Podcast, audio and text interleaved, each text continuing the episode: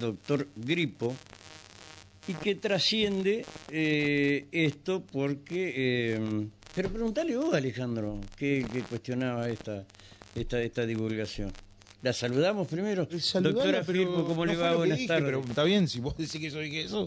Y, y sí, Fue lo que dije. Hola, buen ¿qué tal? ¿Cómo le va, doctora? Simplemente que me, me da la sensación, De que doctora no, no Firpo, me, da, la- me da la sensación ¿De qué? de que acá se, se dejan trascender algunas cosas simplemente porque la doctora, no quiero que se ofenda, pero esto, porque es mujer. Ahora lo hace un- lo hace Ahí otro, lo está. hace otro, lo hace Ahí otro está, juez, ahí lo, otro- está, lo hace un doctora, par, y no. ahí, Ahora ahí está. alguno ya- Primer pregunta. ¿Esto trasciende porque usted es mujer? Sí. ¿Es así? ¿Usted lo entiende de esta manera? Perdón, pero eh, hablaban los dos juntos. Sí, no la información trasciende. Sí, esta que usted toma contra el doctor, la decisión del doctor Carlín, porque es mujer, porque ya estaba el antecedente del doctor Firpo. Del doctor, Doctor eh, Gripo, digo. Le, le hago una Sí. observación. Desconozco por qué trasciende eh, la nota. Eh, yo no, no, no la publiqué. Bueno, No, no, está bien. todas las resoluciones son públicas. Ujú, Eh, desconozco por qué trascendió. ujú. Lo que sí eh, le puedo decir que la audiencia de apelación fue fijada, eh, la, por lo menos en la que yo intervine, el día lunes Ujú. 10 a las 8.30 de la mañana. Eh, luego hay otra audiencia que fue el día de ayer, la del doctor Alejandro Gripo. Y también hay otra más prevista, creo que para el día viernes, con otro colega. Ajá. ¿Del mismo tenor, más o menos? Por lo que tengo entendido, eh, serían, serían, serían del mismo tenor, pero realmente yo intervine en la del No, está bien. En esta que usted intervino, ¿sí? La de Gripo hay que dejárselo a Gripo, obviamente. ¿Qué fallas Sí, encontró eh, usted en el fallo? Bueno, eh, yo lo, lo expliqué, hubo un planteo del fiscal, el doctor Franco Bon Giovanni, eh, que hizo dos cuestiones en la audiencia. Eh, la primera se refirió a la falta de fundamentación de la resolución del juez de garantía. Y Perdón, discúlpeme, eh, doctora. eh, usted sabe que nosotros, yo al menos no pude ir a la escuela. eh, ¿Falta de fundamentación en qué?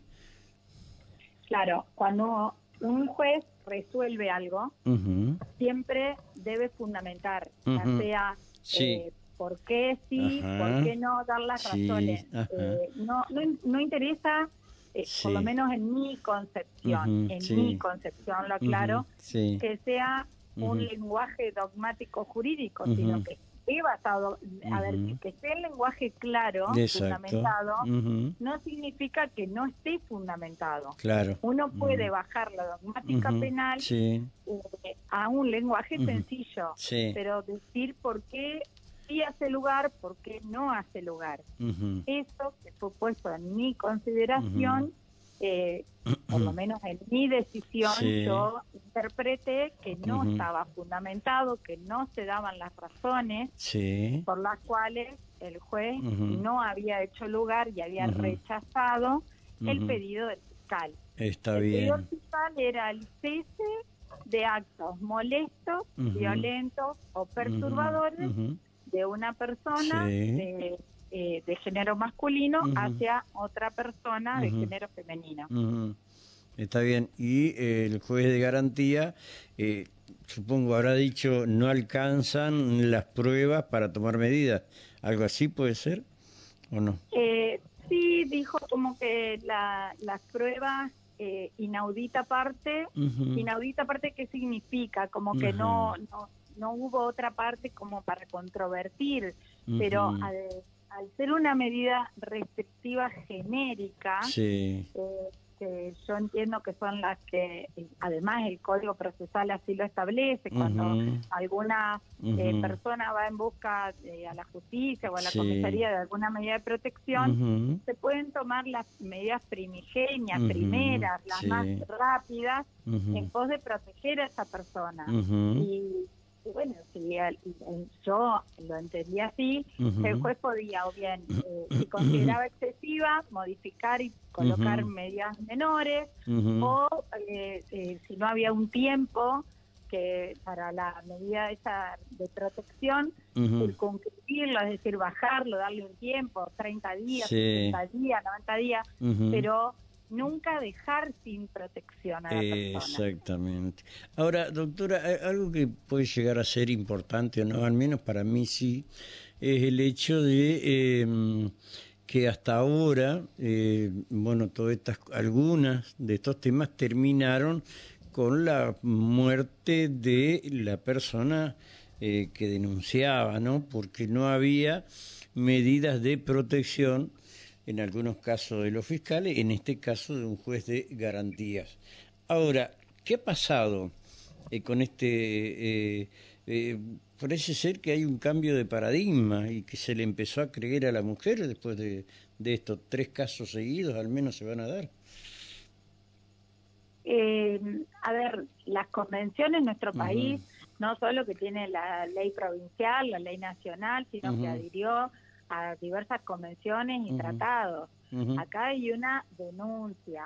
Hay una denuncia, que es lo que yo me basé, cuando una persona va a denunciar, siempre se le dan a conocer eh, las circunstancias ante una falsa denuncia, como el artículo 245 del Código Penal, y lo que trae aparejado eh, realizar una falsa denuncia.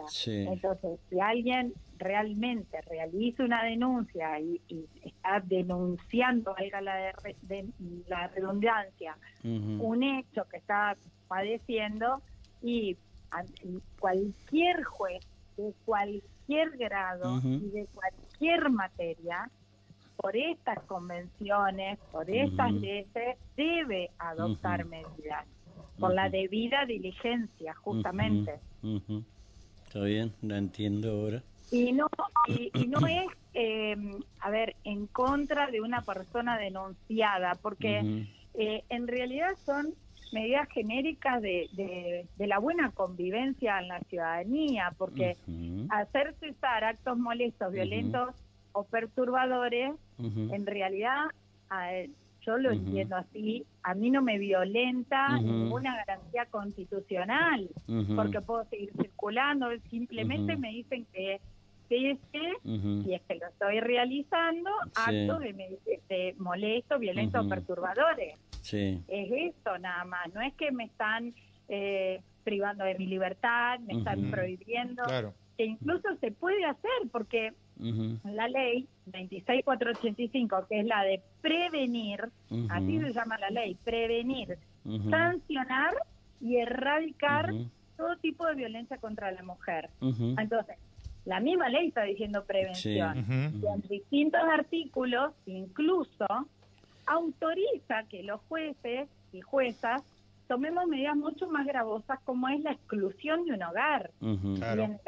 eso en el artículo 26 y, lo que sí pide que ante una medida tan gravosa como es que un, un o una magistrado irrumpa en, la morada de, una familia y lo excluya del domicilio, en esos casos sí la ley dispone que se fije una audiencia más tardar dentro de las 48 horas, dos días, para eh, justamente convocar y escuchar a todas las partes, porque es una medida extrema.